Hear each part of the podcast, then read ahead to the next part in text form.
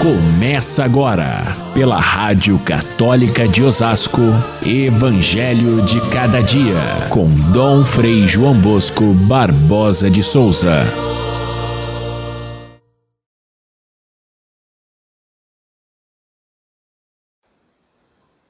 Ninguém tira retalho de roupa nova para fazer remendo em roupa velha, senão vai rasgar a roupa nova e o retalho novo não combinará com a roupa velha. Ninguém coloca vinho novo em odres velhos, porque o vinho novo arrebenta os odres velhos e se derrama. O vinho novo deve ser colocado em odres novos. Caríssimos irmãos e irmãs, ouvintes do nosso Evangelho de cada dia, hoje, 2 de setembro, primeira sexta-feira do mês, Hoje se encerra em Aparecida, aqui onde estamos, a 59 Assembleia Geral dos Bispos do Brasil. Mais de 300 bispos aqui reunidos em Aparecida durante cinco dias, mas de muita riqueza, de muitos assuntos e, sobretudo, a proximidade com a Mãe de Deus, fazendo a gente olhar para o Brasil inteiro, representado nos bispos que vêm de todos os lugares depois de dois anos e meio que nós tivemos aí sem nenhuma reunião, todos juntos, apenas é, pelos computadores, desta vez estivemos juntos e, e, é muito bom esse clima de fraternidade, de unidade, de colegialidade que existe entre os bispos reunidos. Foram tratados mais de 30 assuntos da igreja, principalmente o tema central, que são as diretrizes da igreja para os próximos quatro anos e também as análises de conjuntura social, conjuntura eclesial, o novo missal que é tão esperado que vai sair, se Deus quiser, até o final do ano, a, o ministério de catequista, que é uma novidade também que o Papa Francisco instituiu e que a gente precisa entender essa nova, esse novo ministério e saber como implementá-lo e também o Sínodo de 2023, portanto, muitos assuntos, questões jurídicas diversas e, enfim, há muita vida da Igreja do Brasil é, que passou aqui pela conversa dos bispos nessa semana. Que bom que isso vai fortalecer a unidade da Igreja e vamos continuar caminhando assim é, na fidelidade ao Evangelho e no amor aos irmãos.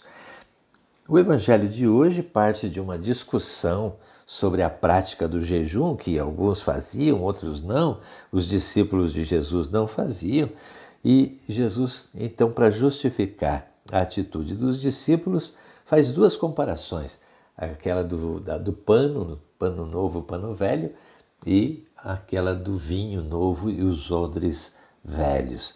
Essas duas comparações vão chegar na mesma conclusão. O Evangelho traz uma novidade tão grande que não combina com aquela religião antiga, decadente dos judeus daquela época. E então é preciso ter uma nova atitude corajosa e é isso que o Evangelho estimula. A questão é muito mais ampla do que uma questão histórica. Ela está é, tá presente em todas as épocas e, e, e, e é como a gente pode conviver com as ideias novas e aquelas que já estão ultrapassadas que estão junto na nossa vida de cada dia. É uma questão que ocorre não só na igreja, mas também na sociedade, também na política, também na educação, nas diversas ciências. Como o novo pode conviver com o velho.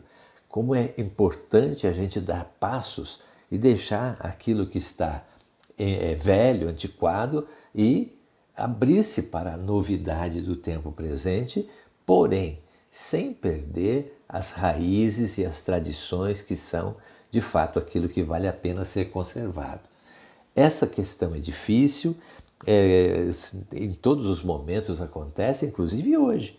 A grande novidade que trouxe o Vaticano II é evidente, porém, existem grupos que querem retornar ao tempo antigo, antes do concílio, ao latim, às vestes do passado, aquela liturgia do Concílio de Trento. Enfim, como entender e como lidar com essa situação é o assunto do Evangelho de hoje. nós sabemos que o cristianismo nasceu dentro do judaísmo. Jesus era judeu, os apóstolos também eram judeus, e eles seguiam as normas e as tradições que vinham desde o tempo de Moisés. Agora, o evangelho, o cristianismo, é, não, não é uma religião diferente daquela do judaísmo. Ela, ela é uma continuidade. Tanto é que hoje nós lemos os textos do Antigo Testamento com muito proveito. A revelação de Deus que começou ali preparou a grande revelação cristã que nós seguimos e que ela, ela está, é, é para nós, ela é a, a, o centro de toda a revelação de Deus, o, o, o Novo Testamento. Acontece, porém, que é, o conflito que existe entre as ideias novas e as antigas na primeira comunidade foi muito dura. Lucas coloca é, como exemplo essa questão da, do jejum ritual. Para os que vinham do judaísmo, o jejum era coisa sagrada, eles faziam isso várias vezes por semana e para eles isso significava o quê? Apressar pela, pela prática do jejum, pelo sacrifício, a vinda do Messias. Uh, para os cristãos, Lucas justifica assim: se o noivo está presente, na festa de casamento não se faz jejum, então é, não tem mais sentido fazer aquele jejum que era praticado pelo judaísmo no passado, porque nós estamos numa nova é, realidade com Cristo vivo depois da sua morte e ressurreição.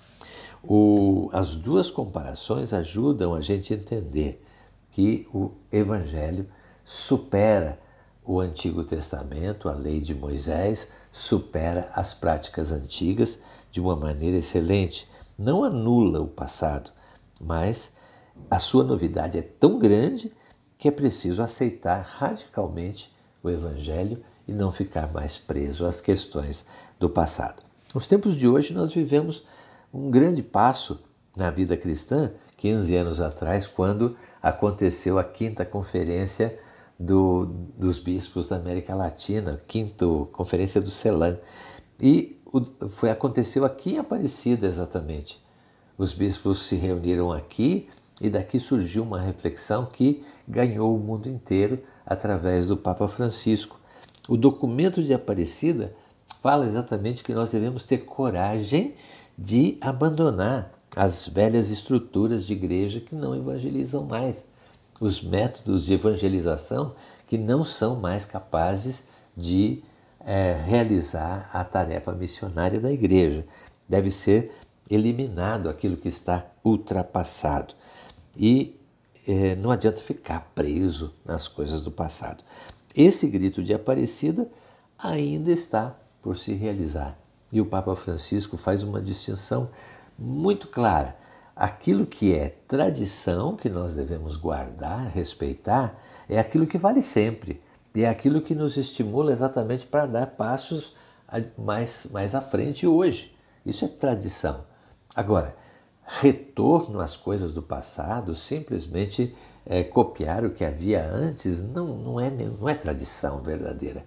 É simplesmente uma coisa antiquada que não cabe mais para os dias de hoje. É bom a gente fazer essa distinção para que a gente, por um lado, preserve aquilo que é e sempre será e sempre terá valor, que é a verdadeira tradição, o Evangelho, e que a gente saiba se desprender das coisas ultrapassadas e dar passos sérios sem medo de abrir o coração para as novidades que são necessárias para que a fé cristã brilhe no mundo de hoje de maneira integral.